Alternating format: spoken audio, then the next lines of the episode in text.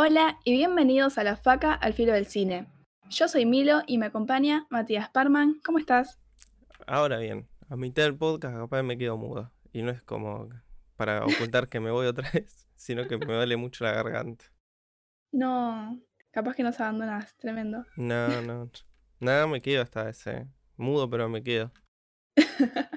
Vamos. También tenemos a Dere. ¿Cómo va, Dere? Hola, acá eh, bien, porque acerté mi pronóstico de los finalistas de Champions League y se lo dedico a, los payasos que decían que pasaba el Madrid. Para, para, yo confié en vos en un par de predicciones y me fallaste, Dere.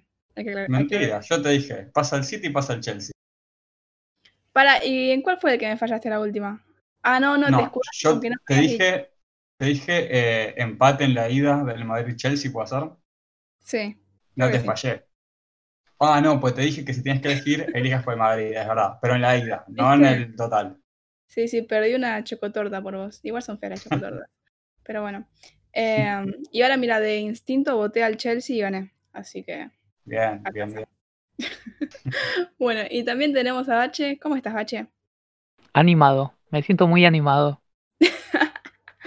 Tremendo. Eh, increíble. El juego de palabras, una locura. Bien. Bueno, dale. Hoy es tu podcast. ¿Cómo El bache me dejó pero pintado, ¿eh? Oh, no.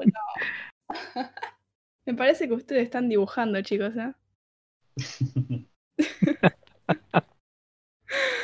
Dios. ¿Deberíamos introducir el tema ya o charlamos un poco? y el bache puso presión. Sí, no me parece. ¿Qué? no escucho. Que nos pusiste presión como para presentar el tema. Pero yo no tengo nada así como interesante para contar, así que no sé. Bueno, el tema de hoy, para no dar más vueltas, es la animación. Y todos conocemos ese prejuicio de que la animación es algo para chicos, que cómo vas a ver una película de dibujitos y otras cosas que nos dicen si nos ven viendo una película así, justamente con dibujitos. Pero bueno, hoy vamos a derribar ese mito o capaz confirmarlo o capaz volver a, no sé, estructurarlo y darle una vuelta de tuerca, ¿quién te dice? Pero bueno, vamos a hablar sobre pelis animadas. ¿Y da decir pelis animadas para adultos o lo dejamos ahí en animadas? Y suena hentai eso. Sí, ¿no? Claro, pero para mí estaría bueno desmitificar eso, porque se cree que la película animada es Minions o hentai. Y no, no es así, porque que algo sea adulto no quiere decir que tenga tetas y penes, sino que la temática que trata no la va a entender un niño, por ejemplo.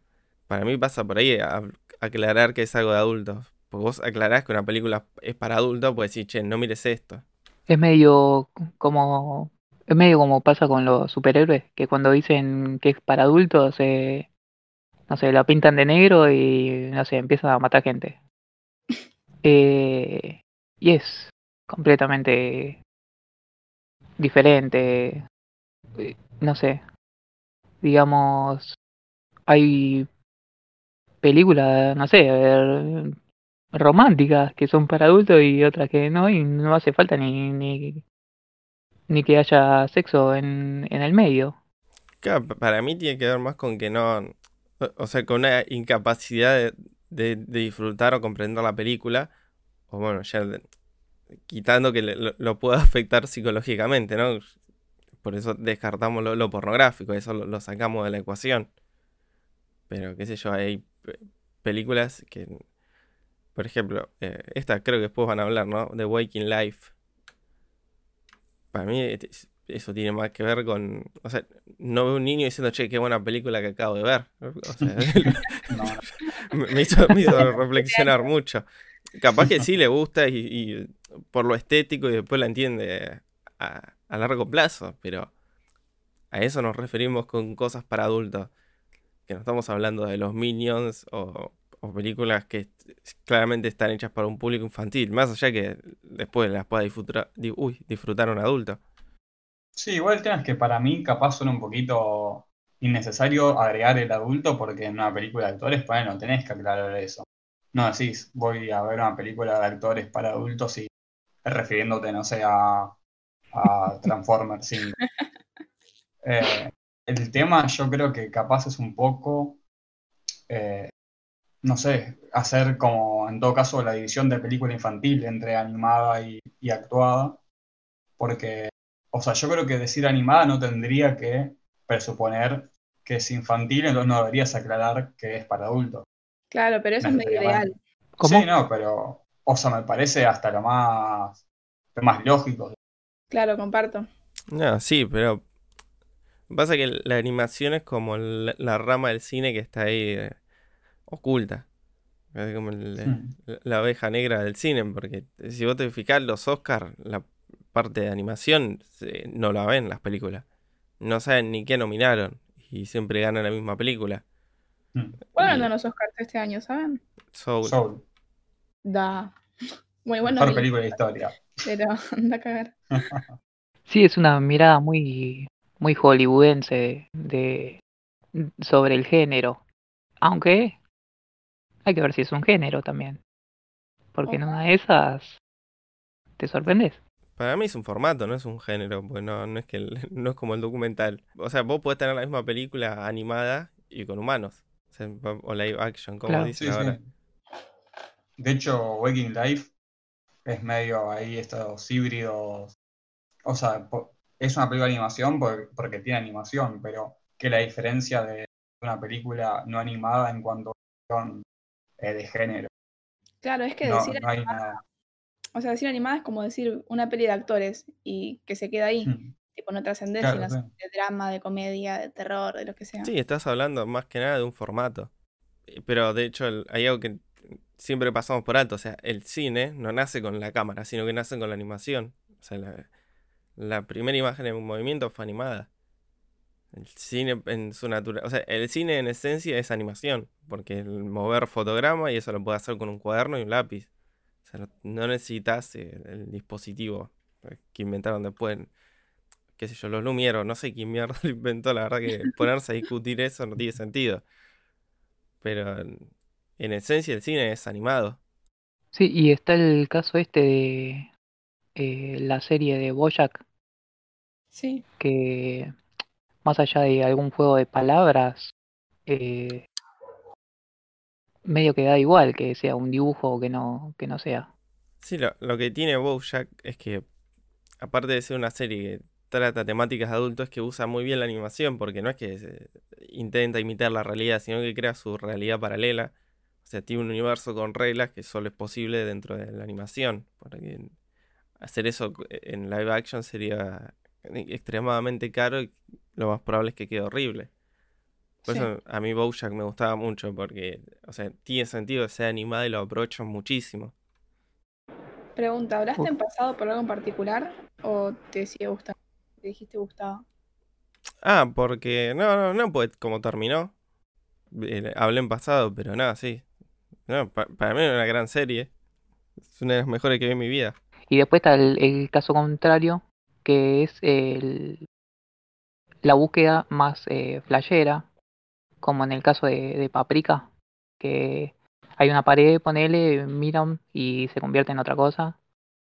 Y, y eso eh, tardó muchos años en, en poner, en poder eh, ponerse en paralelo el- las flashadas estas eh, en las películas de actores normales, de carne y hueso.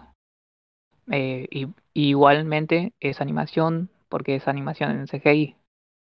Así que, bueno, Estaba pensando y no sé, o sea, yo siento que, que capaz el tema o sea, psicodélico, lisérgico, eh, se lo asoció mucho con una animación, pero no sé si es necesario, porque ponele, eh, yo, si no me equivoco, la primera película que busca, digamos, eh, hacer, recrear los efectos psicodélicos es el The Trip, esta película de los 60, eh, que hablé una vez acá.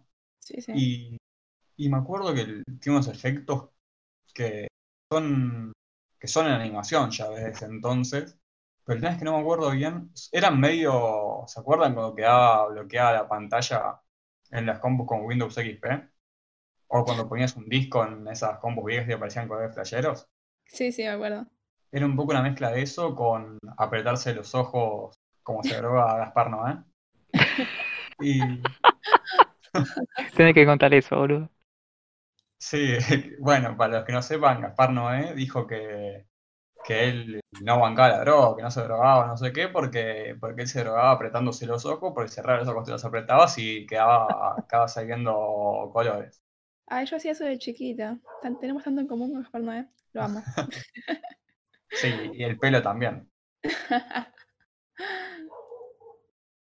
Eh, así que sí, puede ser que haya una cuestión, eh, o sea, como de los orígenes de- del querer mostrar la disergia de una manera animada y encima también, en general, digamos, los estereotipos de, de películas flashera, por así decirlo, son estos clips de, no sé, Alicia en el País de las Maravillas o de los elefantes de Dumbo, no sé.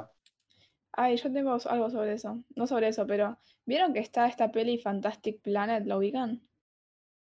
¿Es la del pibito con el barco ese que vuela? Eh, es la de que hay como unos marcianos azules eh, que colonizan los humanos o algo así. Que es súper Joder. rara y bajo su lógica. Se- estoy Ah, segurísima. no, no. No la. Mm, Yo jamás Pero la vi. Bueno, esa peli tiene como esa fama de, de no sé, ser como súper para ese momento en el que estás tripeando y todo y qué sé yo. Y yo la vi el otro día, bajo ninguna influencia de ninguna droga, quiero aclarar. eh, ¿Para qué tripear? cuando estás tipo, no sé, te cu- curas una pepa y estás ahí en esa. O Ah, viajando. claro. Y, No sé si dice ahí.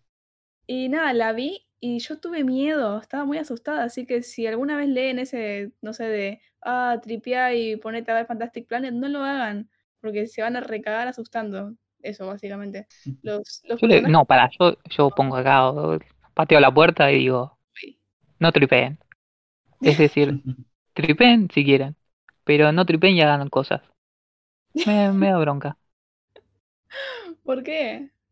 Eh, ¿Y qué? ¿No, no te, no te alcanza con, con eso nomás? ¿Sos un policía de las drogas, acaso? Pues sí. Va- vamos a, a comer hongos y a... eh, No sé. Y No a se me ocurre nada. A ver los Simpsons. Sí, no. Sí, no, a mí me da, me bronca favor. cuando ya dicen, vamos al cine a ver esto, pero vamos a verlo fumado. No sabes lo bueno que debe estar. No gasté plata en el cine, amigo. ¿Qué hice Sí, yo? no, es que igual yo ahí haría una diferenciación de- del por qué. Si vas porque, como hace poco leí justo una review que me gustó mucho sobre, sobre los visionadores, que era, es para la gente que le gusta decir que ve una película loca. Eh, y yo creo que esa es como la diferencia. Si, si una película la ves por el meme de estoy loco y es más graciosa, no sé, quédate viendo Chachichá en tu casa. Y ahí yo sí diferenciaría capaz en una cuestión. Esta película parece bastante volada, entonces me imagino que para una cuestión más creativa, eh, si se quiere, o más de tipo experiencia visual, capaz sí la entiendo más esta que, eh, que eso de ir a, a ver, no sé, la película de, de mm, Pixar o lo que sea y estallarse, como que no sé qué tan marcaría una diferencia, digamos, entre lo puramente recreativo y lo con fines artísticos, si se quiere. O fines de hacer algo más allá de, de pelotudear. Sí, no sé, Sí, además, ponerme a decir que van a ser y no drogados, lo que se les canta. Pero el consejo, esta película, eh, ya sea por experiencia visual o lo que sea, no sé, yo les diría que no la vean porque... Ah, datazo que no, no tiré. Esta peli, Fantastic Planet del 73, eh, está animada por un equipo solo de mujeres. Lo vi en la trivia ahí de IMDB. Así que nada, datazo. Pero está buenísima, solo que no sé, a mí me da miedo. Todo lo que pasa es como extraño. Así que nada, ese era mi comentario. Siempre es oscura. No, yo aclaro que no, no quería decir a la gente qué hacer o no, drogadas, ¿no? Pues de última, eh, ¿quién soy yo para que me hagan caso? Aparte, si pago una entrada de cine, más vale. No, pero está. digo que, que son insoportables y me da bronca, pues. O sea, lo único que hacen es tirar abajo el arte.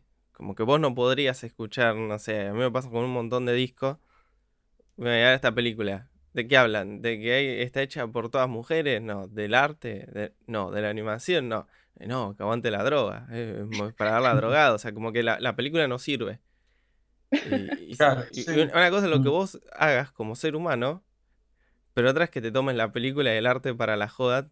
si- como que no- para mí es, es una visión recontra reduccionista de lo que es el arte. Porque, o sea, el- en definitiva, el que está imponiendo una forma de ver la película es el que te dice que hay que verla drogado.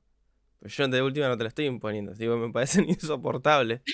Por ahí puede decir que yo le parezco insoportable por todo sobrio. Está bien. Eh, no nos juntaremos a ver Fantastic Planet. Pero lo que voy es que esas listas, porque o sea, la persona individual no, sino esta creencia popular, es que nadie va a ver la película, si no, que es para verla drogado. O sea, hay un montón de películas y un montón de, eh, de discos. eh, hay hay gente que no los consume porque, claro, es música drogada, no la va a entender, tenés que estar drogado. Y no- no- o sea, no, no tiene sentido pensar el arte así, eh, es recontra infantil eso. Ah, O no y- infantil, pero es muy de, de vieja que se asusta. Claro, entiendo. Sí, yo me acuerdo hay. una experiencia muy graciosa. Una persona que me caía muy mal en, en la FUP, me acuerdo que una de ellos le dije que, eh, que a mí no me había gustado, no me acuerdo qué película de Sparnoe. Me dice, ah, ¿por qué vos no probaste una buena pepa? Que tiene 15 años que toma Pepa. Eh, Pues yo ah, creo que ese es, digamos, como un poco el límite de, de hacer lo que quieras, pero no vengas a romper las pelotas, payaso. Ah, totalmente. ¿Con qué No, necesidad? y una cosa. Eh, hay cierta mentira increíblemente aceptada, que es que, no sé, que si haces cosas mientras estás medio loco, o, o sos más perceptivo, o entendés cosas que, no, que normalmente no, o sos más creativo. Yo eh, me tomo una birra y soy una babosa. Sales así esta banda. No, igual para yo ahí haría una distinción, o sea, no sé si más perceptivo, pero de perceptivo de otra manera, sí. Entonces, de alguna manera es una experiencia que suma, por más que, que después, capaz de razonamiento que habías hecho, te diste cuenta que era un sinsentido, pero al menos lo tuviste, no sé, como que tenés otra forma de, ver las cosas, seguro. Ahora, que esa sea más, más completa, mejor, muy lejos de eso. También otro, acá me voy a poner muy referencial, pero otra persona que conocía me decía que, que a él le gustaba drogarse porque decía que salía del laberinto y que podía ver todos encima del laberinto. ¿Pero con quién te Y- juntas? Dere? La puta madre. Bueno, bueno. eh, Conoce Sí, a todo el que- mundo, eh, capaz te está hablando Maradona. el- no, con ese pibe igual era amigo en ese momento. Eh, éramos, bueno, no importa, éramos militantes de la lista 420 juntos.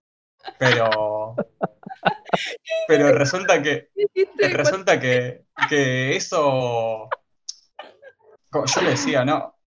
Todo bien, porque encima es todo, nada, es una charla que tuvimos hace no tanto. Me decía eso, yo decía, todo bien, pero es medio una payasada. O sea, que, que podés ver el laberinto de otra posición, seguro, pero que lo está viendo de arriba me parece un poco un delirio místico de superioridad, ya que, que o sea, medio Daniel Johnstero, si se quiere. Sí, y otra cosa es que capaz eh, es eh, sacarle valor a, a lo artístico, porque al final es uno siendo consciente el que va y modifica esa flasheada que en un momento tuvo.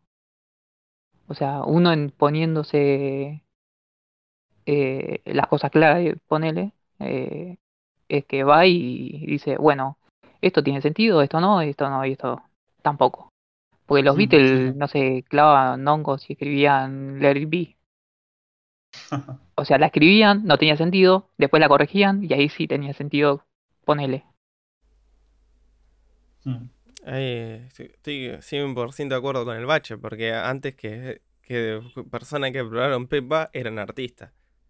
Y como que, o sea, el, el arte, o sea, el arte profesional requiere eso, ser profesional. Y ser profesional es constancia, práctica y no solo inspiración, pues si no es lo mismo que poner todo en, una mujer. O sea, para sacarlo a la droga, pues si no decir, no, son re policía. Pero a ver, ni, ni, ni, mejor, ni, ni el amor más amor de tu vida ni la peor de las tragedias puede hacerte escribir una película o un disco. Para escribir un disco, tenés que haber sido músico antes. Que te haya pasado algo que modificó tu realidad y lo pudiste plasmar en un disco es porque venías practicando hasta ese momento. O sea, no, es la situación específica, sino que todos tenemos situaciones y la gracia de ser artista es poder plasmarlas en una obra de arte. Es como... Eso me, me parece una, ¿cómo se llama? una forma de, reducir el arte, pero como para no pagarlo, para decir, esto no, lo hace cualquiera drogado, que no, no hace falta ser artista. Y que es el razonamiento que usan para que, no sé, no, no se invierta en cultura y todas esas cosas. ¿eh? Para, lo único que sirve es el razonamiento. Sí, sí. O sea, fomentás el estereotipo de, de esta hippieada que, que hacen unos hippies para hippies y listo. Y encima también ahí lo que vos decías se, se mezcla mucho con lo del artista maldito que ahí si quieren puedo llegar a mechar con un artista maldito que tiene una película animada. Dale. Bueno, uno de los artistas malditos por excelencia creo que es Van Gogh. No sé si ustedes coinciden.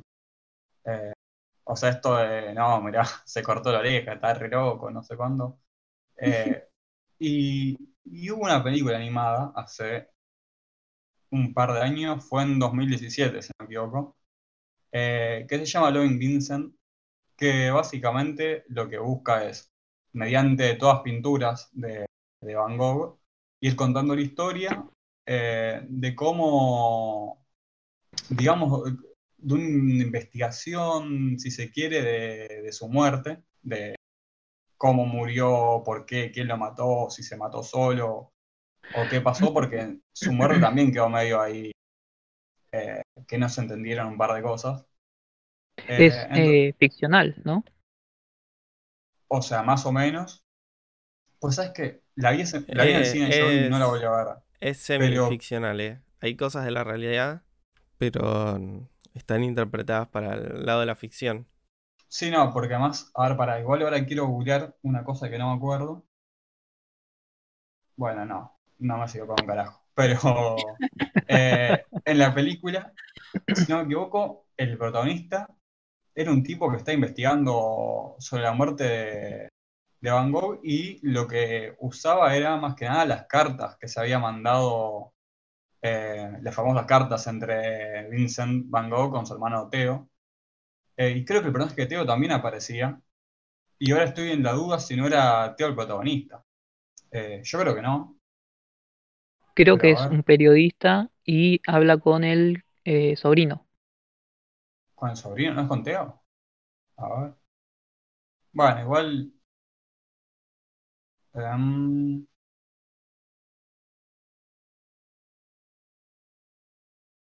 es que no hay ningún personaje que llame Van Gogh de apellido, así que no lo sé. Pero bueno, sí, es un, periodista, ¿verdad? Que, que, va sacando datos y básicamente la película es un policial, si se quiere, estos policías periodísticos donde no es un policía, sino es justamente un periodista el que va investigando el crimen. Y así lo que va sacando es un poco eh, la vida de Van Gogh y si obviamente todo es medio una excusa para meter todas las pinturas, eh, las más conocidas y las no tan conocidas eh, de Van Gogh, yo creo que también tiene una construcción que ustedes me acuerdo que habían dicho que, les habían volado bastante. A mí me divirtió, me pareció bastante atrapante, como decían, ya una vez que te entra por los ojos, la película es un hecho, y una vez que, que entré en esta lógica medio policial buscando explicaciones a, una muerte que, es interesante porque la historia oficial es que se suicidó, si no me equivoco él. Eh, pero el rumor de que lo mataron existió desde siempre. Eh, y lo que se busca en esta película justamente es, eh, digamos, investigar un toque sobre el tema este de quién tiene la culpa, quién mató a Van Gogh, si se quiere. Una cuestión más capaz es medio humo decirlo filosóficamente, pero no, no tan literal. No es simplemente quién, disparó el arma que mató a Van Gogh, digamos. No sé ustedes qué como, como con el Pelusa. Claro, exactamente, exactamente. Eh, un dato. Sí, No sé, ¿querías, ¿ibas a hablar de la técnica? Eh, sí, que está tomado de, cuadros que pintó. Claro, pero lo, que hicieron que por eso creo que casi todos vimos la película, fue una locura. Eh, ellos usaron una técnica que se llama rotoscopía, que la rotoscopía lo que hace es agarrar. O sea, vos, vos filmás la película enteramente con humanos. Después eso lo dibujás arriba a mano. O sea, vos dibujás frame por frame eh, lo que capturaste en la cámara. Por eso Ah, vieron y eso que. hicieron es- en, en la No, peli que voy a para. hablar también. ¿Cómo? Perdón, perdón. No, que eso también hicieron en la peli que voy a hablar, así que golazo. Sí, sí. Pero para que este, esto le dieron una vuelta de, de, de estar del orto y, Opa. y laburo. Porque usaron acuarelas y las técnicas que usaba Van Gogh para pintarlo. O sea, es una locura lo que hicieron. O sea, Sí, es como sí. que hicieron un cuadro por frame, literal. O sea, un cuadro, una pintura por frame. Y e- es un, o sea, es una locura lo que hicieron. Pero eh, creo que no ganó un Oscar. Y la verdad que una No, garcha. no, no, es verdad, no, no. Porque déselo, por favor. Me- Se me puso muy mal. Sino es que yo creo que es eso, pues si la- cuando yo vi de qué iba la película, creo, creo que lo primero que vi fue el trailer, una cosa así, dije, o sea, la parte de animación es una locura, pero tiene pinta de que la historia va a ser muy verga. Entonces cuando vi que estaba en el cine dije, me mando, sí. Datazo. Eh, busqué cuántas pinturas le llevó para hacer la, la película y le llevó 65.000 pinturas. Más de 100 artistas de todo el mundo crearon 65.000 pinturas que hicieron la película. Es muy zarpado. sí, sí. Muy zarpado. Nada, yo decía eso que cuando vi que estaba en el cine la fui a ver porque era visualmente como que va a agarpar y fui con expectativas muy bajas de la historia. Pensé que iba a ser un, un bodriazo, pero que la parte visual más o menos iba a compensar y al final para mí la historia está bien y eso, y la parte de, animación, eh, a mí creo que es la película de animación que, la animación en sí me cebó en la vida en general. Eh, pero no sé, tampoco soy un profesional de animación, así que capaz que, que existen muchas películas con esta técnica que, que son igual de buenas o mejores, así que no sé. No, no, no. eh, con la de Van Gogh. Sí. No, o sea, es la única película en la historia de la humanidad que hicieron esa locura. La rotoscopía no, la, se usa bastante. Eh, sí, yo digo que están equivocados, básicamente, porque esto ya se hizo. En realidad, tengo que hablar de Alexander Petrov, que Alexander está escrito de la manera más rusa que se les ocurra. Eh, lo que él le hizo fue como diferente, imagino yo, eh, viendo un poco su filmografía, eh, tomar clásicos de la literatura y hacerlos animados. ¿Cómo los hace animados? De la misma manera que dijo el picante y Parman. Cuadro por cuadro, como si fuesen pinturas eh, al óleo. Increíble. En este caso voy a hablar de El viejo y el mar. ¿La pudieron ver? Yo no. Sí, sí. Eh, bueno, en, en la técnica es impresionista, a diferencia de eh, Van Gogh, que es posimpresionista, si no me equivoco. En, usa- en una de esas, me equivoco, igual hay. Eh, creo que el- ahí hay debate, ¿no? Creo que hay personas que te van a decir que es impresionista y otros post-impresionista. No, sa- ¿sabes qué? Es pos, porque hace dibujitos con, con las pinceladas. Para mí es post, eh, porque no es... eh, Para mí Claro, el, claro. el estilo de Van Gogh es Van Gogh y punto. Es como los redondos. ¿Qué música hacen los redondos? Sí, igual el género, el género en sí no existe. No existen los géneros. Eh, Si alguien te dice esto es rock, Se puso progre el bache, ¿eh? Opa. No, porque después el rock na- nacional de cualquier cosa eh, y escuchamos una cosa. Bache Bueno, dijo cuestión. abolir el género. Eh, no, no, lo, lo- lo- no. Iba, a ser un chiste, iba a ser un chiste que mejor que no. No, no. no. Eh, bueno, Picante, ¿qué me vas a decir sobre esta película? Y mira, ya la banco por el simple hecho de que eh, toma una novela de Hemingway y la hace en formato corto. Que, ¿Qué es lo que tiene de, de brillante esto para mí? Que Hemingway es un mucho mejor cuentista que novelista. Entonces, creo que, que es más, eh, si se quiere, no sé, queda mejor. Como que no, no sé si, no vi ninguno de los, largos que hicieron sobre esta novela, pero siento que queda muy bien compensado todo. eh, no, no se hace ni embole ni pasa demasiado todo de golpe, es como un equilibrio muy justo. Y la historia en sí está linda y creo que encima llega a tocar de buena manera todos los tópicos más o menos importantes que tiene la historia en sí. Eh, sí, básicamente cuento un poquito ahí de, de qué va, aunque es un corto, véanlo, son 20 minutos. Ah, y está en YouTube, en el canal, ya les digo el canal.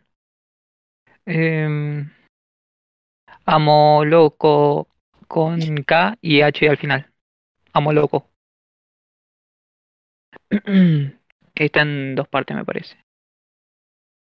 Eh, básicamente es un pescador viejo que va tranqui, piola, a pescar y se encuentra con un pescado demasiado fuerte y demasiado grande. Y él es demasiado viejo como para esa pelea. Pero bueno, él da lucha. Y después suceden cosas muy desopilantes. Sí, es una comedia. Sí. Es Eh, pero es-. El nivel eh, visual de belleza supera todos los límites. Está nivel 68 del 1 al 10. Es increíble. Y nivel poético, así, todo. Es perfecto. Son 20 minutos de, de magia. Sí, está bárbaro encima la cantidad de elementos, eh, porque cuando el viejo está en el mar, el tipo empieza a tirar flashbacks, empieza a tirar ahí medio monólogo desopilante sobre su vida y un montón de cosas que, que le fueron pasando y que le están pasando. Después tiene secuencias medio así de acción. En un momento hay unos tiburones, se pica todo, está muy bueno. Sí, sí. ¿Sabes que me hizo acordar mucho a. Me hizo acordar mucho a. a la película esta del indio y el tigre. Porque incluso hay una parte en la que empieza a brillar todo el. el mar. Para mí, verdad. como que toma. toma mucho. Hay que tal vez aclarar o recordar que El viejo y el mar es uno de los cuentos más reversionados que hay, junto con las patas de mono. Así que probablemente no hayan leído el cuento, pero sí hayan visto una parodia. Hay una de los Simpsons, por ejemplo. Que ¿Cuál es? la- Marge están Claro. separándose. la que se van a separar y van ahí con con el, Uf. el- el gran no sé qué que se llamaba. ¿Cómo no me sale el nombre? Capítulas. El gran. El gran capitán. Sí, ahí No, está. no, no. General. Sí, algo No. así era. Bueno, no importa, pero está reversionada 4 millones de veces. Cada vez que alguien va a, a- a pescar un pescado gigante y todo le dice, usted está loco, es una referencia o es una reversión de esto, de, de este cuento. Sí, Eh, encima se emergía bastante con, El general Sherman. Moby Dick. Ahí está. Se emergía bastante con Moby Dick también, entonces como que son dos Mm. clásicos de literatura yankee. Va, ¿Moby Dick es yankee o inglés? ¿Sabes que no sé? No sé, bueno, de- dos clásicos de literatura anglosajona que, que van muy de la mano. O sea, son muy parodiales en un mismo capítulo de los. Bueno, y además de este, eh, el viejo del mar, y e- ah, el viejo y el mar, tiene la sirena, eh, la vaca y uno que parece como que en blanco y negro, que se llama... Son... son- no, no, imposible. Algo en alemán o en ruso, no sé ni de qué país es este tipo.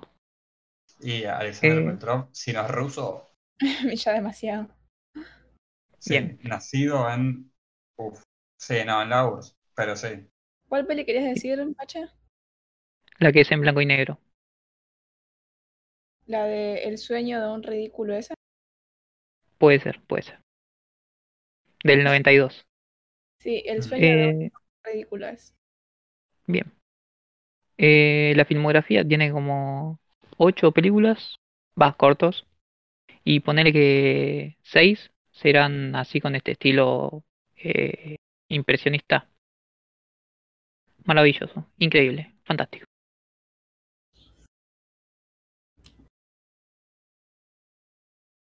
El de la sirena me suena mucho, no sé si no lo habré visto capaz en Calvin en su tinto. Sí. Yo recomiendo, creo que ya la recomendé, La Sirena Varada de eh, del tipo que escribió eh, Los árboles mueren de pie y me parece que De El- Nevi era. y ¿cómo? De Nevi era, ¿no? El de los árboles mueren de pie. Eh, Puede no, ser, puede ser. No. Alejandro Casona, cualquiera. Casona, va. Y el director eh, también es conocido, Me- hiper mega famoso, Ah, no vi la recontra. Buen película. Hay una escena de un ciego, porque están como todos locos y como que en esta casa como que cumplen su- sus fantasías. Y hay uno que dice que es ciego, que es pintor y que eh, dice que ya vio todo lo hermoso del mundo y a partir de ahora eh, se, se va a cubrir los ojos. Pero eso pasó en la Y- peli de Lars von Trier. No lo sé. Momento, momento. Y eh, bueno, y así que usa una venda. Y en una, eh, ah no, pues si no lo estoy spoileando. Bueno, ya fue el spoileo. Veo la película. Eh, el tipo como que se desam- ah, desenamora de toda la fantasía esta y dice, no, cortá la voz, que te haces el ciego, qué sé yo. Le saca la venda y el tipo eh, había quedado cegado por, por una explosión, no sé qué, y no tenía ojos. Increíble, increíble, la mejor escena de la historia de la humanidad. Se emociona. Sí. El director es Carlos Schippler, que hizo muchas películas de estas que son medio clásicos de los 50, pero que no vi ni en pedo. Mi mujer está loca, es mi título preferido. Bueno, yo quería hablar de una peli, nos vamos de Rusia a, bueno, más o menos cerquita, a Japón. Eh, la peli de la que yo quería hablar es Mind Game del 2004. Creo que solo de la vio, ¿no? Sí, o sea, yo la vi. Ok, toma eso como sí entonces. Eh, Sí. está dirigida por eh, Masaki Yuasa, que es un director y animador que es conocidísimo en Japón, que capaz lo ubican por el anime que salió en Netflix, que se llama Devilman Crybaby, o por Tatami Galaxy. ¿Qué pasó? Me suena. Sí, sí.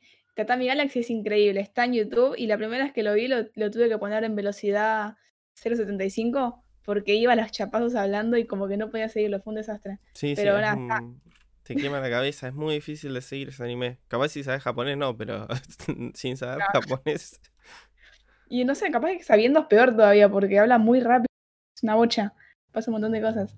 Eh, o también estuvo en, laburando como animador en Samurai Champloo, eh, que capaz lo ubican por ese. Pero bueno, la cosa es que hizo un montón de pelis y tiene como un estilo zarpadamente marcado.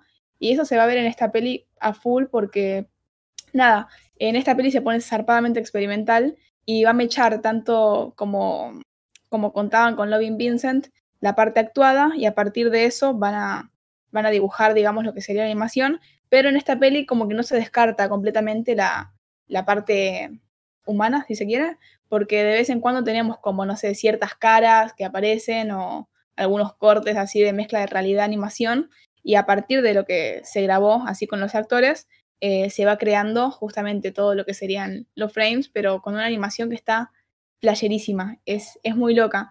Y bueno, así esta peli se llama Juego Mental y yo creo que refleja bastante lo que, lo que pasa durante toda la película, porque bueno, cuento así por encima lo que es la sinopsis.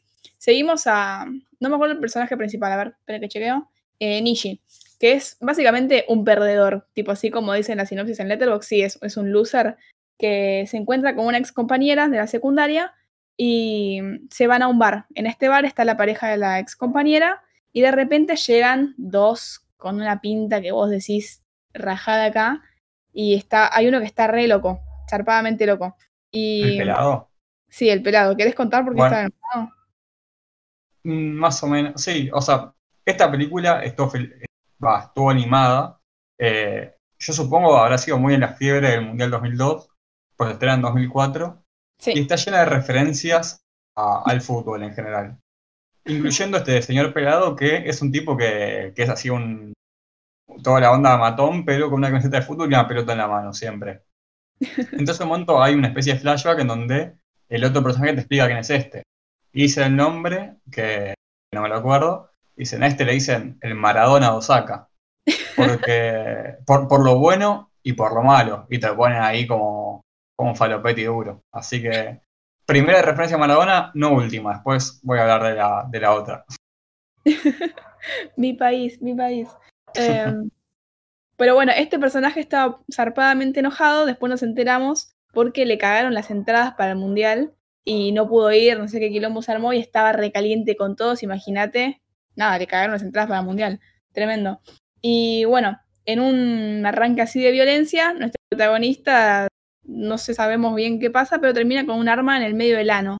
Y está el pelado ahí a punto de gatillar. Y hasta iba a contar porque si no ya es spoiler. Pero después de eso, la película va a dar una vuelta, que, o sea, el título es zarpadamente digno para esta película. Eh, nada, te, nos va a dar vuelta como medias, básicamente. Y se pone muy flashera al punto de que en un momento termina con un grupo de, de gente adentro de la panza de una ballena. Y todo tiene sentido, juro que en la película tiene sentido. Pero bueno, eso así por arriba a mí me encantó. Y el final, creo que está de más decirlo, pero no entendí un carajo cómo termina y estoy bien con eso. Como que creo que el punto es no buscar bien qué pasó. Eh, pero nada, ¿a vos qué te pareció, Vera? A mí me pareció, antes que nada, es muy divertida. Eh, porque es como una cuestión de todo el tiempo están surgiendo mini aventuritas, porque, eh, ¿cómo decirlo? Digamos que, que el personaje tiene un cambio en su personalidad y en vez de ser un cagón, empieza a ser eh, un Indiana Jones moderno. como que el tipo dice, voy a flashear aventuras y, eh, y empieza a hacer así cualquier cosa eh, fuerte. De hecho, digamos que tiene bastante culpa él de que termina dentro de una ballena. Y, y no sé, o sea, la animación es también como muy, muy divertida porque es medio una mezcla de lisergia con, con estar mucho al palo, con...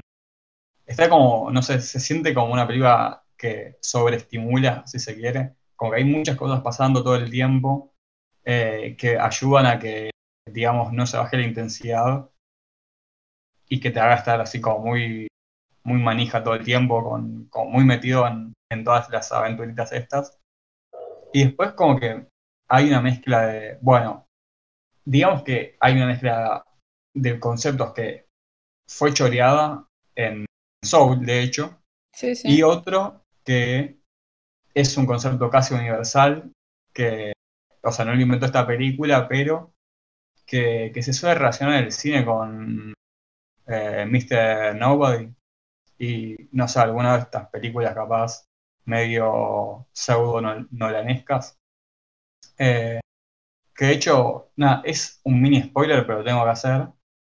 Eh, pero hay una secuencia final, digamos, donde hay una especie de montaje paralelo de diferentes par- partidos de fútbol. No, no voy a explicar qué vendría a significar esto. Eh, y, en, y en cada partido gana un equipo distinto, básicamente. Eh, y en uno de esos partidos gana un equipo con camiseta celeste y blanca con un loco que hace un huevo en la mano. Eh, así que segunda referencia al Diegote. Y, y eso me pareció.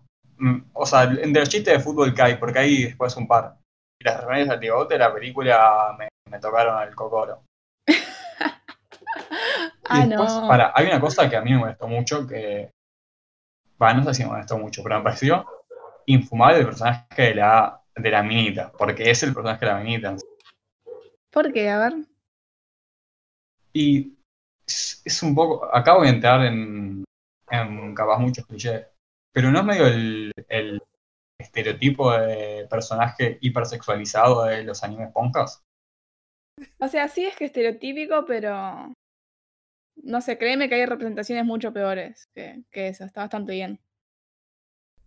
Porque hablando de, ya estamos hablando de anime, tengo una película feminista japonesa del año 1990, y- no, 1973, perdón. Que se llama, no sé cómo se llama, puede. La verdad que es muy raro el nombre, busqué lo que decía en Wikipedia para ver si eh, me traía, que- me clarificaba el asunto, pero no. Si la buscan en YouTube está, se llama Belladonna of Sadness en YouTube. Pero según Wikipedia se llama Kanashimi no Belladonna o La Sorie. No, o La Sorcerie, creo que es francés, ¿no? O Tragedy Sí, Belladonna. La sorciera. O simplemente Belladonna. O sea que hagan lo que quieran, lo que ¿qué mierda es esto. Me pusieron Yo decía Maradona entonces. Sí, qué sé yo.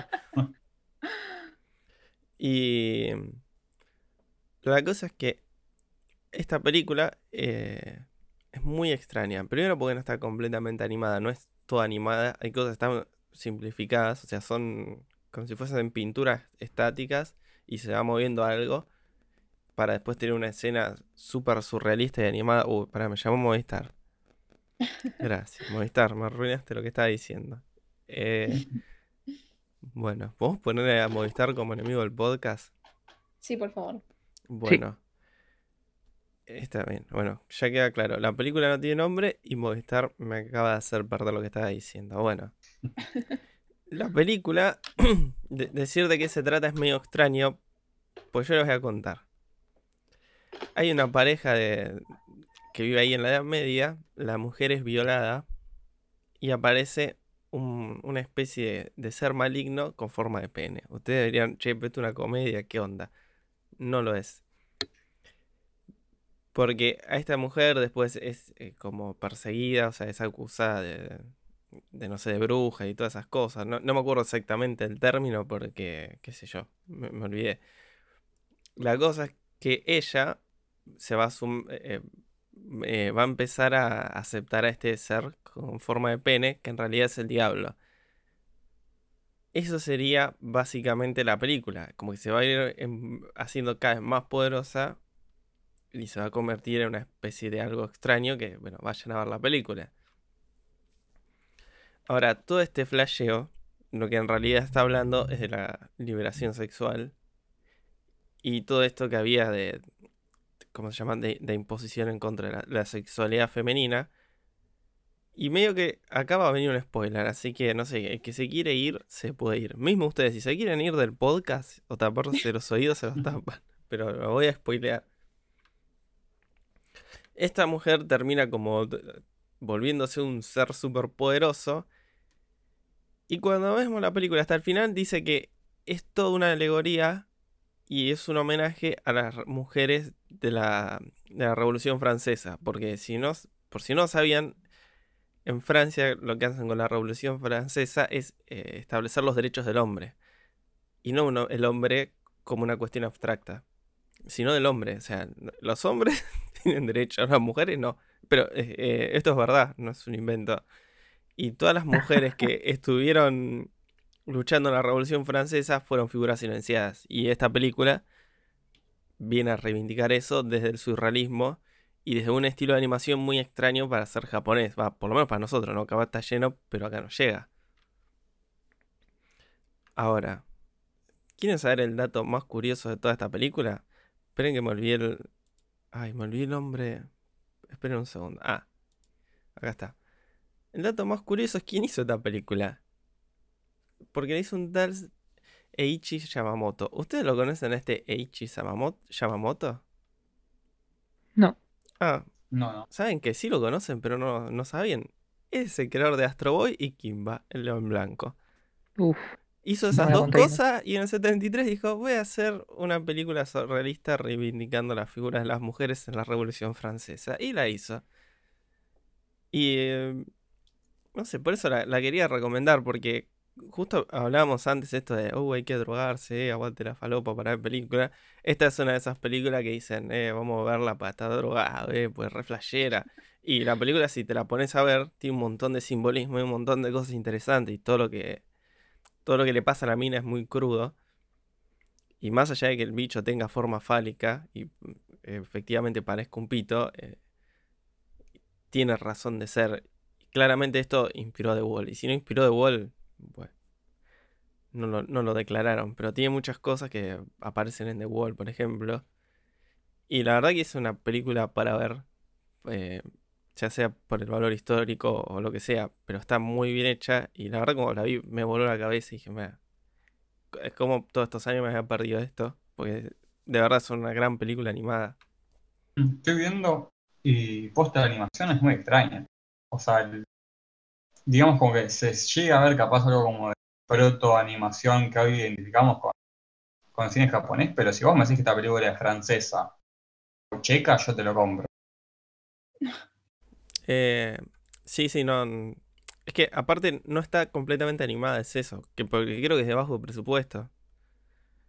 Pero tiene Mm. muchos frames que son cuadros estáticos que parecen pinturas. O sea, es como si fuesen todas pinturas. Y cambia de estilo de animación cuando hacen estas Acuarelas, ¿no? Sí, sí. Pero la animación va a cambiar para hacer estas cosas surrealistas que ahí ya se nota que hay mucha influencia de toda la psicodelia de los 60, 70. Que incluso es un estilo medio yankee, si se lo ponen a pensar. No es tan japonés. Así que no sé, yo no tengo más nada para decir de esta película, pero. Vaya a aparte es rarísimo que este tipo haya hecho una película feminista, no, no sé, o sea, es muy raro todo. Eh, yo lo tenía como en lista hace 500 años. Sí, Pues está en todo- todos lados, como así como cosas raras para ver.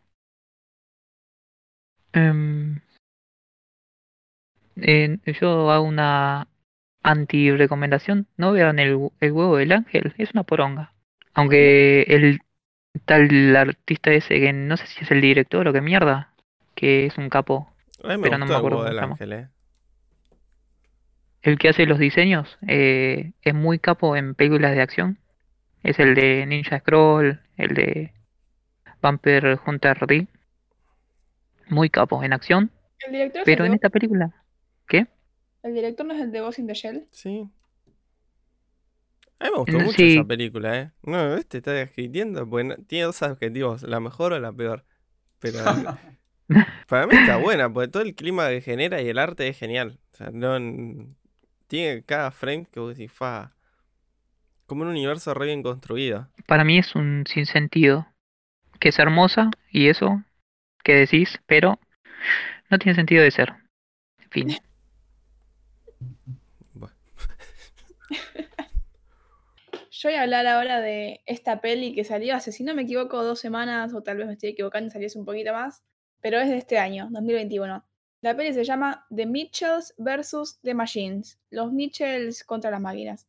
Está dirigida por Michael Rianda, que no tengo idea si hizo algo más, lo estoy buscando en este momento.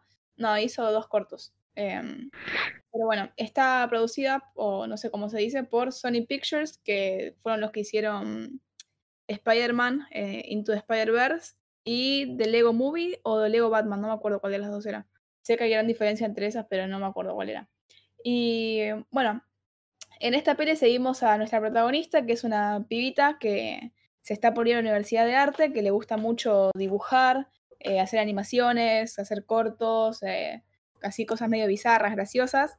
Y nada, se está por ir a la, a la facultad. En la casa tiene como ciertos problemas porque el padre como que no entiende bien su hobby, como que no, o sea, es difícil explicarle a un viejo, che, me voy a dedicar a, a nada, hacer videos en YouTube, voy a dedicarme a, no sé, algo por este lado, siendo que ellos no se criaron con, con esa herramienta y no lo ven como un laburo estable como ir a, a una oficina u otra cosa. Entonces como que tiene este problema con el padre y él no, no, la- no sé, es como que no la entiende, pero sin embargo le, le apoya en que se vaya a la universidad. Y mm, antes de irse como que tiene una gran pelea y el padre para unirse, al menos esta última vez que la, que la va a ver, antes de que se vaya a la universidad, le dice, bueno, vamos todos juntos en un viaje en auto, tipo le cancela el boleto de avión y se van todos en un viaje para la universidad. La cosa es que en simultáneo, mientras pasa esto, tenemos a, a este genio de, de los celulares, tipo medio Zuckerberg, eh, pero interpretado por Eric André, que ya lo hablamos en este podcast una vez, em, que es muy gracioso, que nada, crea como un programa nuevo que se llama PAL, que supongo que será una referencia a... ¿Cómo se llama esta peli? Se me fue el nombre. Que tiene a la máquina que se llama PAL. Dale, Sí, esa. Eh, ah, la de Kubrick. La de Kubrick. eh, No, pero ese era Hal, no era Pal. Eh, Ah, bueno, debe ser una- espacio. La naranja mecánica. no, no. Eh, Odisea en el espacio. Eh, Capaz una referencia a PayPal. también puede ser. Eh, pero bueno, crea como esta inteligencia artificial eh, y la va a presentar en un show. La cosa es que tiene como su versión vieja en su celu, y cuando presenta la nueva versión dice, esta porquería ya no sirve y tira el celu a la mierda y dice, acá tenemos algo mejor y empieza como así a ponerse todo punchy, eh, bien ahí, toda la gente recontenta, pero vemos que el celu queda enojado, eh, o sea, este pal, esta pal viejo, eh, uy, a- conjugué todos los géneros mal, esta pal vieja queda enojada, eh, que está interpretada la voz por Olivia Colman, la actriz inglesa que estuvo en The Father. Eh, Hmm. bueno, eh, queda enojada y como ya creció tanto su inteligencia artificial, se desarrolla sentimientos y va a volverse básicamente, no sé, un- una peli posapocalíptica en la que los robots cambian de mentalidad y quieren destruir a los humanos. Y bueno, vamos a ver que a esta familia los agarra en el medio del viaje todo el apocalipsis tecnológico. Y bueno, eso es básicamente la peli y los primeros 20 minutos. Eh, ¿Alguno la vio de ustedes? Yo y Terminator, que es más o menos lo mismo. No. Sí, te juro que esta peli eh, No, no va, la vi. va súper por ahí. Y yo creo que tiene como una representación de este, no sé cómo se dice. Eh, creo que es Gen Z, porque yo me digo millennial, pero no soy millennial. Yo sé que tipo en la definición de esa verga de cosas no, no entro en ¿En qué año millennial. naciste? En el 99. Ah, no, no entraste. No Eh. solo, no solo los géneros no existen, sino que las generaciones tampoco. Bueno, pero es una categoría basada en según qué año naciste. Y bueno, eh, presentación bastante piola de esta gente entre 18 y 23 años, 25 años, no sé cómo, cómo sería. Eh, que yo no vi en otra peli, sé que la bardearon un montón porque dicen, no, estos memes que quieren meter en el medio no dan gracia. Y para mí no te dan gracia si sos un amargo. O sea, dejate de joder. Esta peli es graciosísima. Yo me reí con 21 años, mi hermanita de 11 también se rió. Y sé que si pongo la peli en la tele de mis viejos también la van a ver y se van a cagar de risa. Eh, tiene sus momentos de acción, de subida, bajada, tristeza. eh, y yo lloré como tres veces. Igual yo lloro por todo. Pero nada, lloré una bocha y me re emocioné. Y ah, la animación. La animación es increíble. Si les gustó Spider-Man Into the Spider-Verse, tienen que ver esta peli. eh, de buena onda. Tipo, dale, cópense. Pero nada, tiene como esta mezcla así de, de no sé, dibujos a mano, eh, no sé, cosas superpuestas. Está increíble. Fuera de joda se nota que, que hay un re laburo ahí atrás. Y bueno, eso, está en Netflix, así que está súper accesible. Si les pinta, véanla, se llama The Mitchells vs. The Machines. Uno de los guionistas es el de Gravity Falls. ¿En serio? Mira, sí, no creo que sabía. es el consultor o algo así. Está, está acreditado en IMDb, si no me equivoco. Y en español se llama Conectados. Eh, no, no, ese era el nombre que le iban a poner antes. Ah, Y se canceló ese nombre. ¿y cómo le pusieron? La familia The más Mitchells loca. Sí, ah, no sé cómo será en español. Vacaciones pero tecnológicas. Sí, sí, unas locas vacaciones contra los celulares. Unas locas vacaciones cibernéticas. No, no, pero lo loco es que no cae en ese lugar de, eh, tecnología mala, mirá cómo se te va a volver en contra, tu hija está todo el día con el celu, tipo, parece que cae sobre eso y después lo da vuelta. Eso mí me pareció bastante piola porque en vez de ser un comentario, Nah, ese es Pixar. eh, pero bueno, nada, en vez de, de caer en esa, le da una vuelta y eh, como una herramienta, o sea, lo, lo baja más a tierra y, y abre el campo así de posibilidades y que se puede tener una relación diferente con la tecnología sin caer en un mensaje moralista de, de ningún extremo. Pero bueno, a mí me re gustó, una bocha. ¿Puedo agregar algo que eh, tuve una epifanía? Por favor. Sí, ayer o anteayer eh, me puse a ver videos de Minquito, pero Minquito la remake, no sé si lo conocen. Eh, no.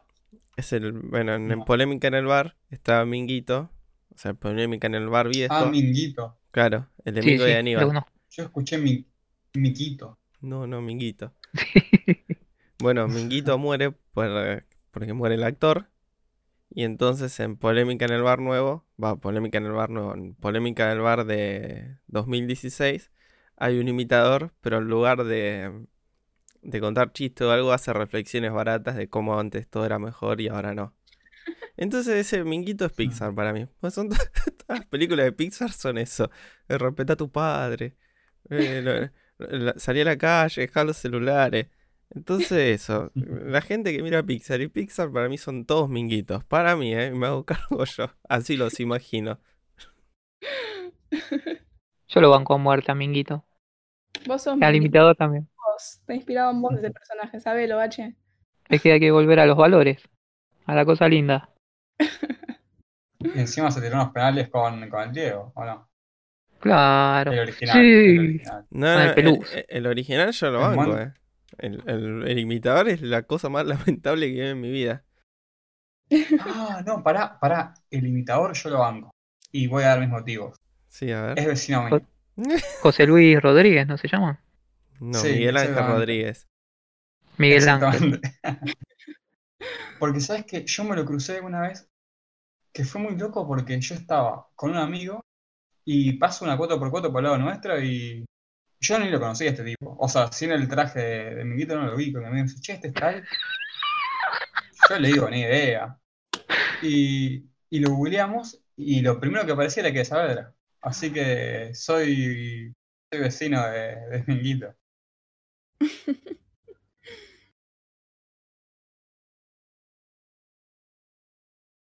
Y es mi única historia con Minguito. Dere tiene una historia para todo, increíble. Pero bueno, para cerrar y pegarle de vuelta a Pixar, si quieren ver Soul, véanse Mind Game, que es básicamente lo mismo, Mind Game del 2004. Y de paso, también hacen la contra, siguen por el lado de Sony Pictures y se van a ver The Mitchells versus The Machine. Listo. Sony no es propiedad de Disney todavía. Todavía no, pero lo será. Es todo lo mismo, qué sé yo, igual. Yo quería bardear a Sí, Pixar yo pensaba que sí, mira. Pobre Pixar igual. Yo los banco. Para mí, bueno, igual ya esto sería desviarse mucho, pero para mí Pixar pre Disney Pixar, digamos, es lo más grande que hay. Pero bueno, no sé, o sea, qué sé yo, depende cómo lo tomes. Yo lo que critico es el mensaje, ese reaccionario que me, ya me los huevos. Mm. Basta de, de respetar los valores, la familia. Si ves Coco es un canto a la violencia familiar. Porque el, sí, al sí. pibe, el pibe lo tenían de esclavo prácticamente y te dicen, no, pero vos lo tenés que querer. No, ellos lo tienen que querer al pibe, es chiquito. Déjenlo tener una infancia. Sí, igual la película Mm. mexicana esa que estaba para los Oscars. Eh, ¿cómo se llama? La que era en blanco y negro. Uf, Roma. ¿Vieron que hicimos un especial de blanco y Roma. negro? Y no, no, no hablamos de esa película. y nada. Es que es muy olvidable. Creo que todos nos olvidamos de esa No, película. y además, Igual para eh, mí- sí, Sí. No, es que mira, yo lo que voy a decir es que para mí es un troleo de la película. Pero sería perder mucho tiempo hablando de ella. y yo quiero decir que es un aguante tener gente en negro y y nada. Paguen, páguenle bien, ratas. Gran cierre. Eso que le dicen amor es trabajo no remunerado. En una clase el otro día. ¿Qué? Sí, fue en la clase que. Ah, sí. De adopción, parentesco y eso. sí. Qué buena frase. Es que fuera de joda, sí, es eso la película. Mira, yo ya hablé de Logan Vincent. Y acá voy a hacer el merlleo más tirado de los pelos, pero más productivo de la historia. Porque Logan Vincent es sobre Van Gogh. Y es animada. Eh, Van Gogh ha sido un personaje que, que tuvo muchas películas en donde era protagonista y otras en las que no. Una de ellas es el señor peliculón Los sueños de Kurosawa, donde en un segmento eh, Scorsese hace de, Van Gogh y, el protagonista se mete en cuadros de Van Gogh y empieza a dar vueltas. Eh, muy divertido y muy buena película de Los sueños de Kurosawa. Pero esta película Los sueños de Kurosawa es sobre sueños, como su nombre lo indica. Y no es la única película sobre sueños que, que conozco, no sé ustedes. Pero resulta que, que hay una película llamada Waking Life que, que se podría llegar a llamar Los sueños de, de Linklater. ¿Sabes qué? Tenía la relación, eh, servían, porque las dos están hechas en rotoscopía. Sí, pero quería, quería hablar de Los sueños de Kurosawa. Igual yo no sabía que ese, el, que ese Van Gogh era Scorsese, me acaba de cambiar la vida. ¿Ves? ¿Viste qué datazo? Gracias.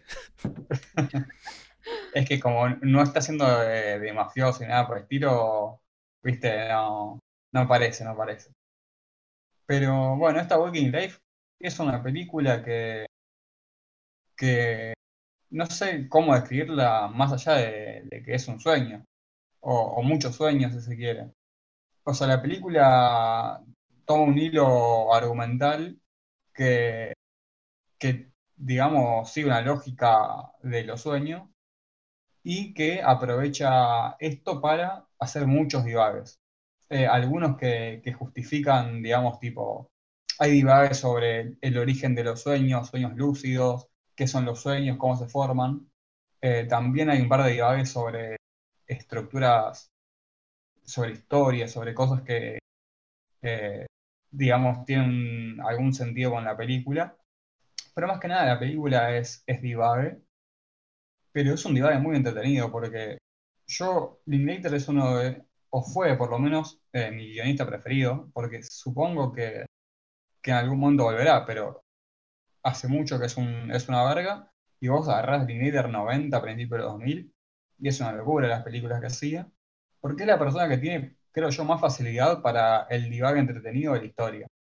Porque el tipo te puede poner a cinco pelotudos a hablar, o ni siquiera a un solo pelotudo a hablar, y yo compro. Una hora y media se volvió hablando y yo compro. Porque la película no solo nunca se vuelve en vole, sino que es cada vez más entretenida. Es pero un golazo.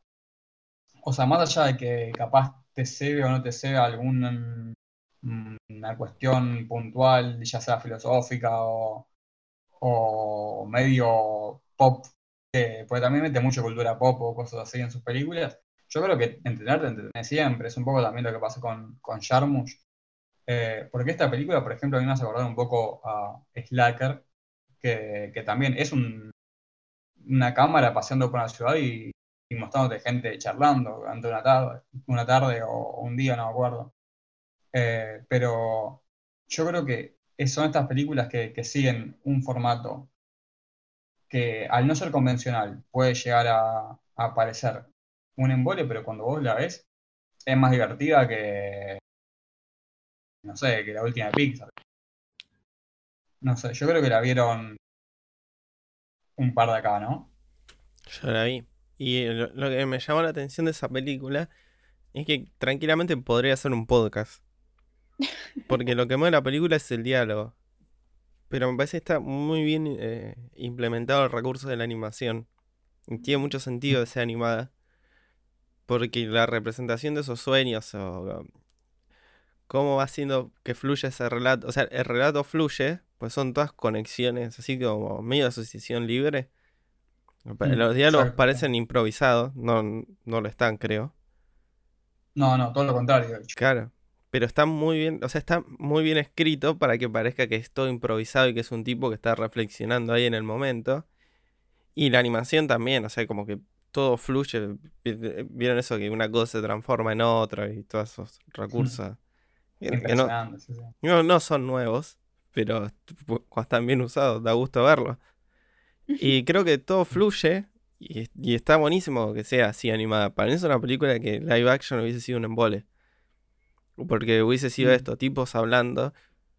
Porque sí, me recuerda un poco a Jarmus, a ponerle a Coffee and Cigarette.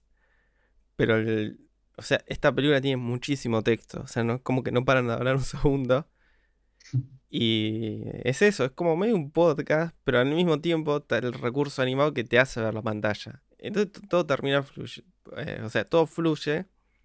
Y sí, si lo que el tipo quiere construir es esta experiencia onírica y lo hace re bien. O sea, es, es, es una gran película. Sí, sí. Por ejemplo, me acuerdo eso tampoco lo tengo tan fresca, entonces eh, no me acuerdo de tantos momentos como para ir marcando, pero hay uno que, que es me causó mucha gracia, que es el tipo está teniendo un diálogo medio insostenible con, con un señor que no, no, me acuerdo bien si era una cuestión medio filosófica de que están hablando, pero a medida que iba hablando el, otro señor como que se le iba agrandando la cabeza, después se le iba yendo para los costados, se le expandía de un lado para el otro, y, y como que te mantiene muy, muy activo visualmente, y yo creo que también tiene esto de que eh, tanto la animación con los textos, como decías vos, Parco, eh, parece no sé si, sí, improvisado, si querés, pero tiene una cuestión eh, que parece tipo, no sé, bueno, Beatnik si se quiere, tiene esta, que, él, que encima Linklater es como muy fan de, de esa movida y se nota. Es como la- películas que, que también entrarían en esta categoría de, de triperas, no porque sean hinchas de gimnasia, sino porque el tripero es gimnasia, ¿no? Estoy, Uy, se me cayó el celu. La puta madre. Eh, sí, sí. ¿O no? eh, sí, sí, sí, ahí va. Me, Bueno, me agarró la duda de, de haberla pifiado, pero no, sí, el tripero es gimnasia. Eh, es pues, son, son películas muy eh, flasheras en, en el sentido más cabeza y en el menos cabeza también. Pues, tiene esto de eh, qué película más loca, no sé cuánto, pero, pero para bien, porque yo creo que una película te parezca loca, tiene bastante mérito, por, a menos que, sea, digamos, toda una fantasmeada para que la película sea lo que listo. Pero cuando la locura de la película se integra tan bien eh, con, con el tema de la película, si se quiere, porque los sueños son, son locos. De hecho, ah, ¿saben qué? Me acordé, ayer voy, soñé un sueño muy divertido. Si quieren lo cuento. Dale. A ver. Ya que estamos. Eh, me llamaba Riquelme para hacer eh, parte del cuerpo técnico de Boca, una cosa así.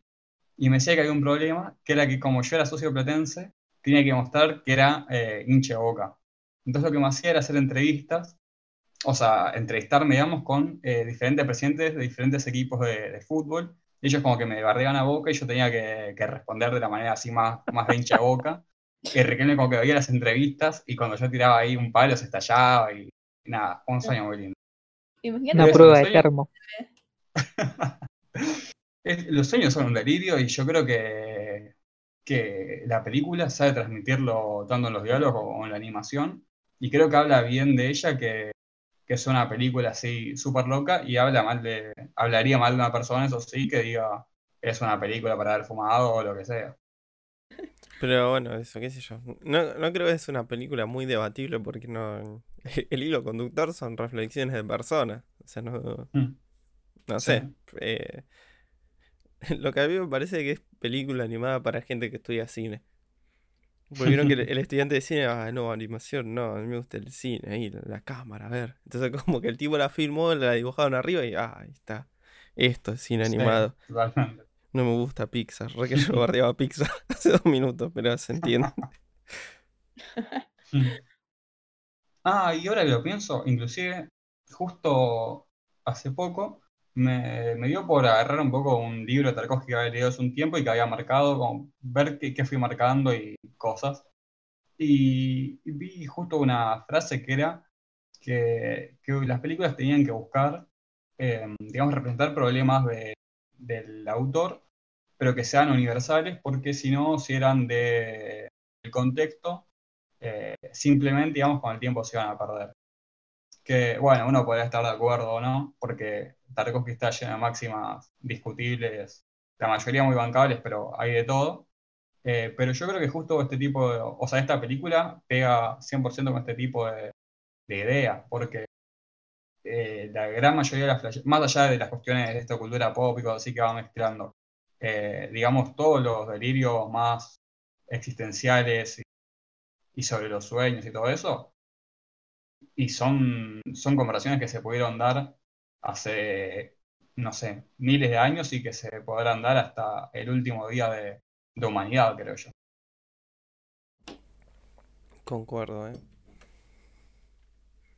Eh, Ah, Bacho, que- ¿vos la habías visto? ¿Está? ¿Taqueano? ¿Qué? No. ¿Taqueano? ¿O me la No estoy confundiendo? Keanu, ¿Qué Keanu? Reeves. Ah, sí, está Ah, Keanu no. Reeves. Yo pensé que Ah, hablaba de un japonés. Eh, Yo también, boludo. sí. Yo que algo nomás, así que Keanu, no sí, sabía sí. qué estaba hablando. Pero, no, vos la que decís es eh, a Scanner Darkly, que es la otra con el mismo recurso que, que hizo Linklater y que es bastante, bastante, bastante peor. Ah, bien. No, igual no vi ninguna de las dos. Ah, porque yo quería dar el dato que, que es un dato de color, pero que justo había surgido cuando dije esta película. El gran, gran porcentaje de mis contactos en Letterboxd y yo le pusimos un 9 a esta película. Es, es extraño, o sea que, que todos le hayamos puesto un 9, algo, algo tiene que haber ahí escondido. La mente colmena. casi perfecta. ¿Qué, qué, qué será lo que le falta? No sé, Para mí juega la-. ¿Mm? Para mí juega la, la mente colmena. A ver qué le puso a mi amiguito ahí. Uy, un 9, yo le pongo un 9 también. No sé, acá estás haciendo acusaciones muy graves, no, me no, parece. pues si yo le puse un 9 no hay manera de que haya sabido porque lo mío lo importé de IMDB. Claro, yo también, pues es una película que vi hace varios años. Por eso, ojo, ¿ah? Yo creo que, que podríamos reflexionarlo. ¿Qué le pusiste vos, Milo? No la vi yo. Pero le Pero puse un no le pongas también le puso un 9. Sí, sí, no yo le sin verla le nueve. puse un 9. Ya sé Ah. lo que le voy a poner cuando la vea, igual así. Está Yo bien. creo que a mí lo que me separó del 10 es que a veces hay mucho diálogo y no siempre todas las conversaciones son igual de interesantes. Y, Hmm. pero qué sé yo. Su- Es su- un 9 igual. Sí, no. su- No me parece una película perfecta porque que- que- para mí Akira es una película perfecta. Me haces acordar cuando caí a casa con un noche y mi vieja me decía, ¿por qué no te sacaste más nota? Anda a cagar más. A mí me pasa lo contrario. ¿En serio? ¿Qué Me sacaba un 2 y me preguntaron, ¿y el 1 por qué no te sacaste? ¿Qué hiciste? Ay, Dios. Sí, yo creo que concuerdo con lo que decís, Parman, ¿eh? O sea, le debería volver a ver, pero, pero recuerdo un poco eso, como que también es difícil que en una hora y media de 500.000 diálogos todos sean excelentes, pero capaz va por ahí el pseudo problema. Sí, es que aparte es eso, son diálogos. Para mí un, un Mm. 10 sería una película que vaya para otro lado, como no sé, a- Akira, por ejemplo. Se tiene mil formas de ver la película. Hmm. Más allá de que la animación esté buenísima. Y en esta también es como está muy buenos recursos, está muy bien ejecutado, pero bueno. Eh, Hay un momento que sí, acá me perdí o esta parte no me la acuerdo. Pero no, qué sé yo, para mí son nueve películas, es un montón. Sí, no, e- es una realidad y es un peliculón. Pues, Le recomiendo fuerte esta Waking Life de Linklater del 2001, si no me equivoco. Y de paso, véanse todo lo que hizo Linklater en esos años, pues ahí tenés Slacker, Suburbia, Days and Confused, tenés la- las primeras de trilogía de Ford, todas películas. Hola, soy Milo y pasaba a interrumpir la transmisión para mencionar que tenemos un cafecito, que por si no lo sabías es una plataforma donde puedes realizar un aporte económico hacia nosotros con el objetivo de ir mejorando la producción de este modesto podcast. Si llegas a estar interesado, nos encontrás en cafecito.app barra al filo del cine. Vamos a estar súper agradecidos con cualquier contribución. Sin más preámbulos, continuemos. Bueno, yo ahora voy a hablar de una recopilación de eh, historietas que salieron en el diario, que después se hizo novela gráfica y llevaron al cine y la animación en esta película del año 1996. Como 86. el campeón del mundo. Sí, sí. Como el pelusa ahí levantando la copa. Eh, se llama Cuando el viento sopla. No hay que confundir con la película de Ghibli que a, nimele- a niveles eh, visuales y de animación es una locura infernal. Pero a nivel eh, historia se queda muchísimo. Y además es muy larga. Malísima. A mí no me gusta. La de Ghibli es El viento se levanta. Eh, bueno. Eh, el director, em, no sé, hace cosas buenas y cosas malas, así que mm, no importa. Pero el tipo que lo dibujó eh, tiene un estilo muy eh, caricatura inglesa, porque el tipo es inglés, obviamente. Eh, son estos personajes como gorditos y mm, blancos y con los ojos, los ojos no, los, va así, los ojos como de puntito y eh, los cachetes como muy colorados, muy como si fuese un estereotipo de inglés, clase ¿Se media. a, a Kaiju? Kailu, no me acuerdo cómo se pronuncia. El peladito. ¿Lo ubicas? Ah, Sí. eh, sí, sí, sí, va por ahí. También eh, parecido a Tintín. Ah, sí. Mm. Eh, bueno, acá vamos a ver la historia de una parejita de, creo que son jubilados, que están como en un pueblito de Inglaterra.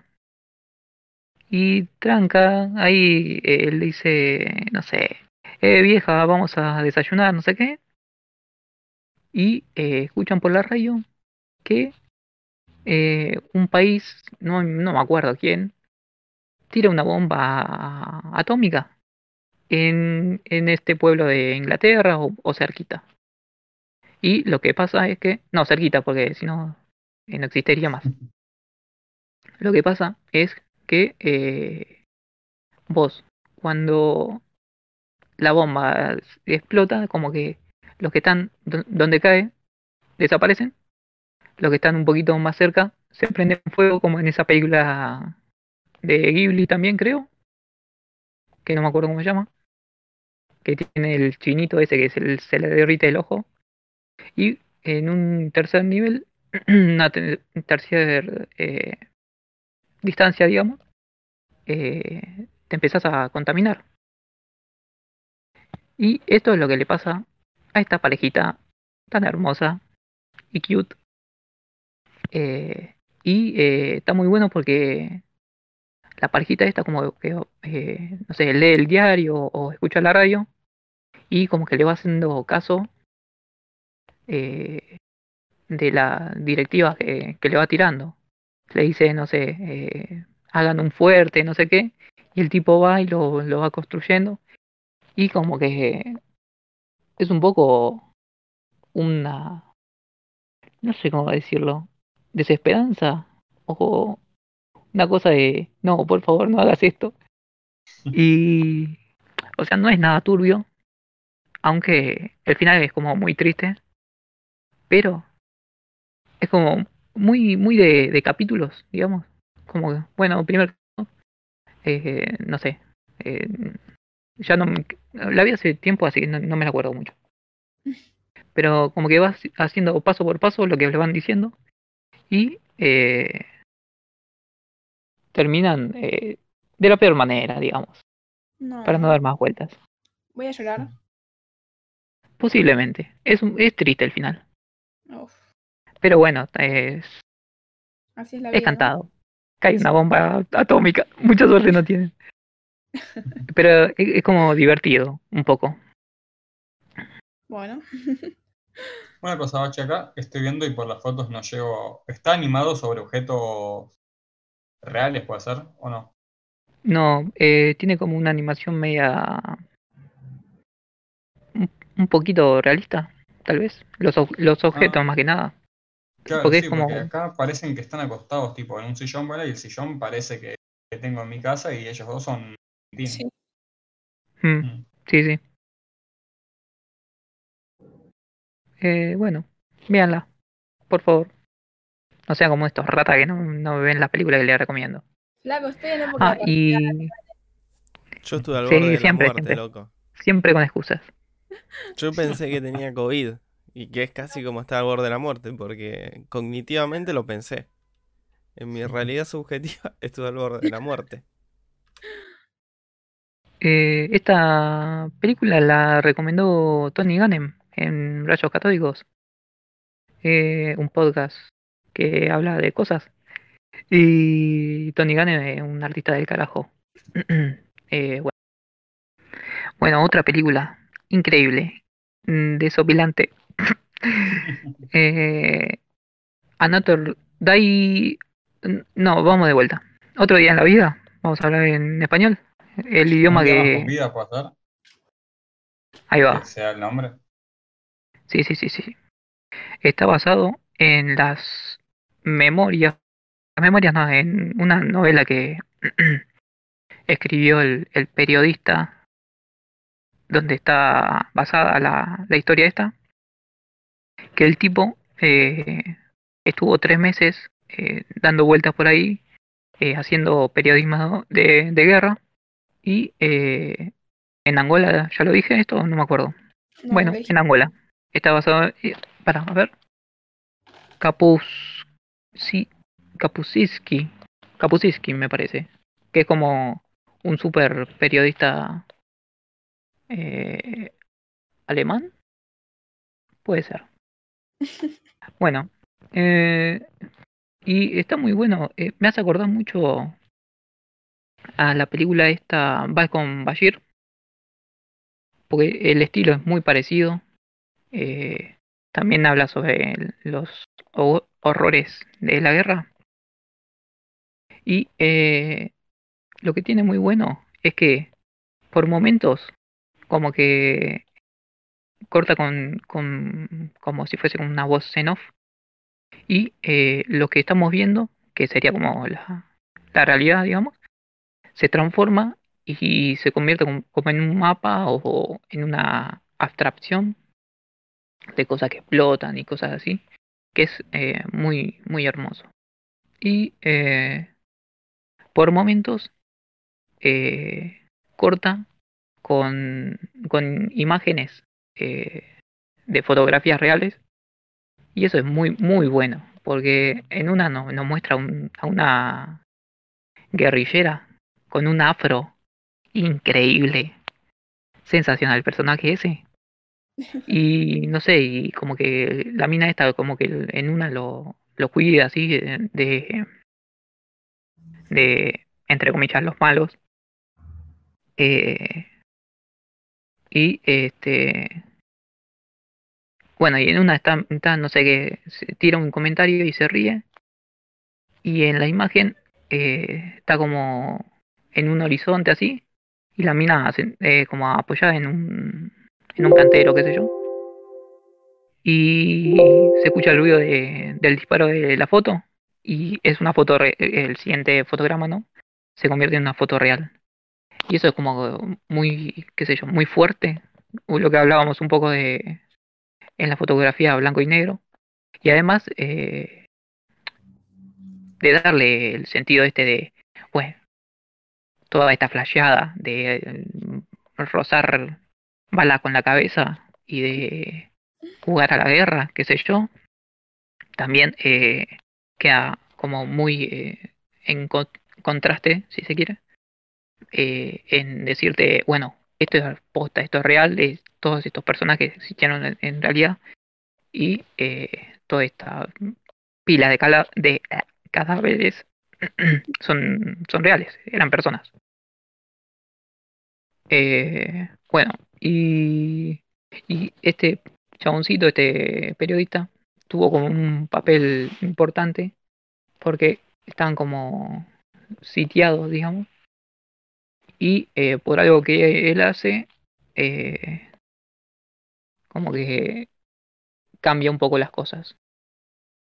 Así que no sé.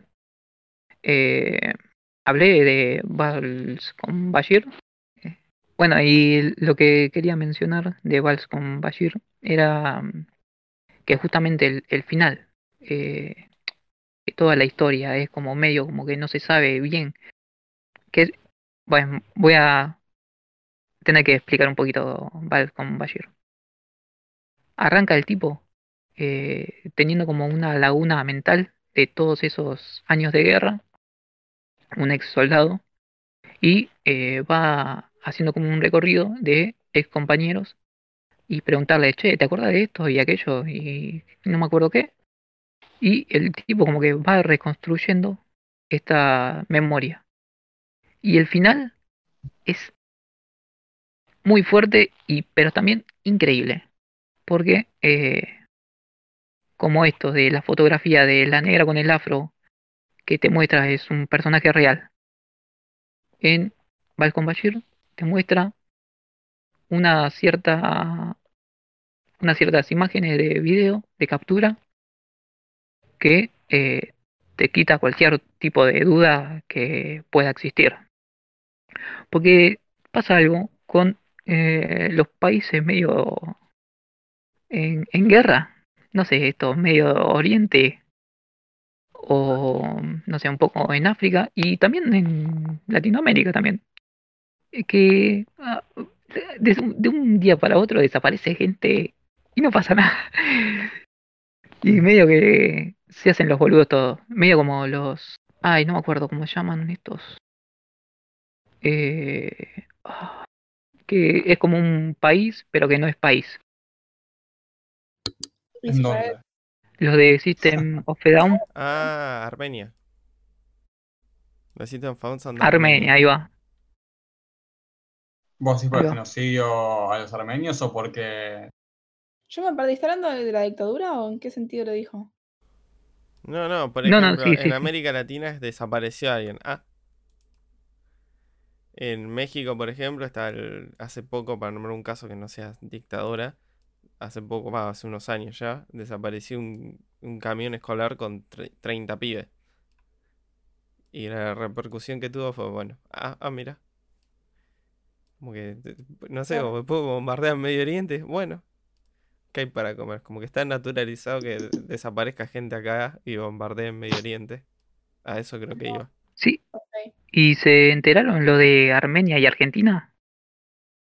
Que el cónsul eh, tiró eh, como reconociendo, digamos, el genocidio.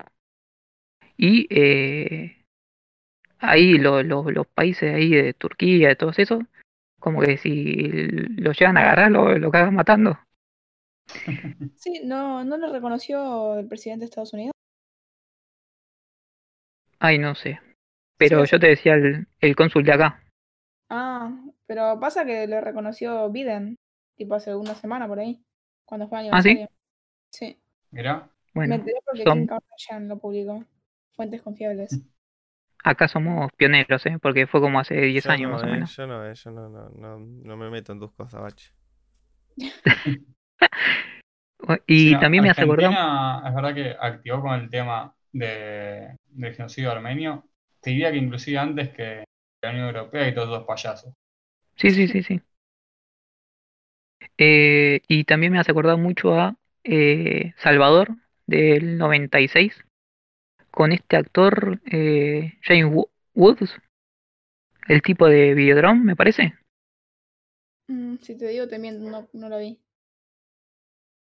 No, pero el actor. James Woods. El Bueno, que es el- es uno de los que- 10 hombres más inteligentes del mundo. No, ay, no sé. Va, no entiendo. uno- es una de las 10 personas con mayor coeficiente intelectual de no sé dónde. Eh, sí, James Ah. Wood- Woods. Ah, bien. Bueno, y esta Salvador es básicamente lo mismo. Un periodista que no es animada, aviso, pero es un periodista que, que va a El Salvador y eh, como que eh, saca fotos, eh, recopila información y eh, cuando trata de escapar, eh, bueno, suceden cosas. Eh, bueno, y no sé, nada, nada más. O sí, no me acuerdo. Viste como tres películas, ¿no? Sí, y también tengo una, pero ya fue. Una coreana. Bueno, mandar y ya cierro. Eh, Fake. Sí, me dijeron que se llamaba. The Fake, si no me equivoco, ahí te confirmo. The Fake. Perfecto. Del tipo que hizo eh, eh, Tren a Busan. Eh, y las mm, 250 remake. ¿Qué? The Fake y el director es Young Sang-ho. Bien. Eh, tiene varias películas animadas. Mismo hay una de estas de, de zombies que también es animada. Y eh, es coreano. Y le gusta mucho, eh, no sé, ser muy como miserable con sus personajes.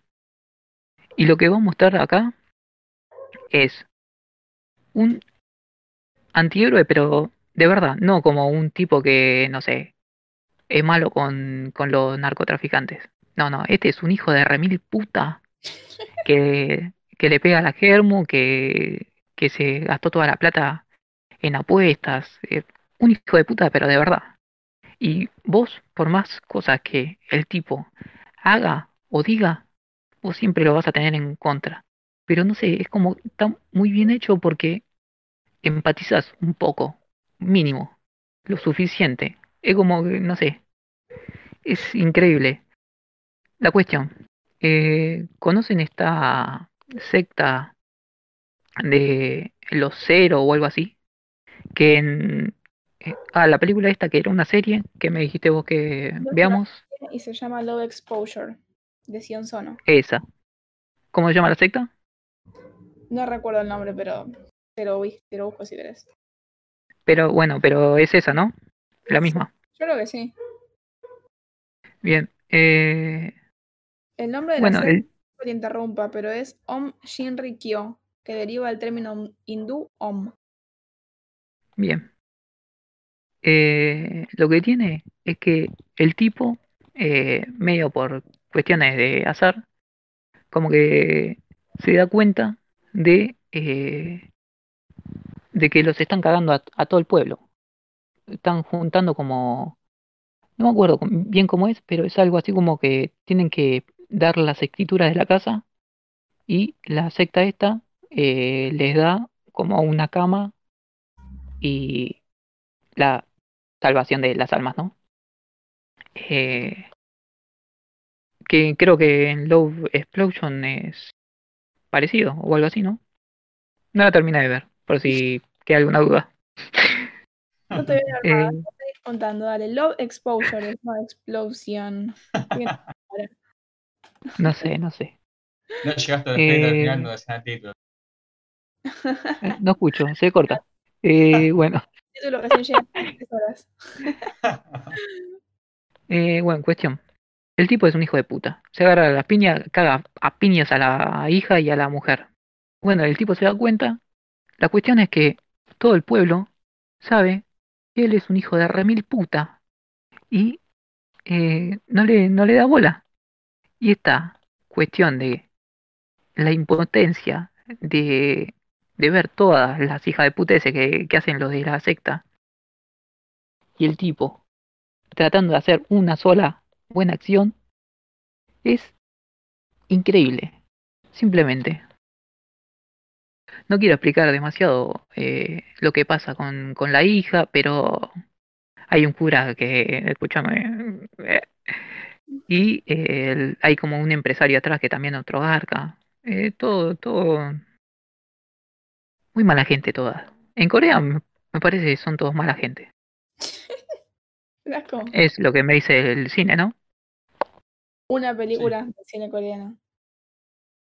Viste, Bache, cómo son los, No, y son- Chao. los No, coreanos.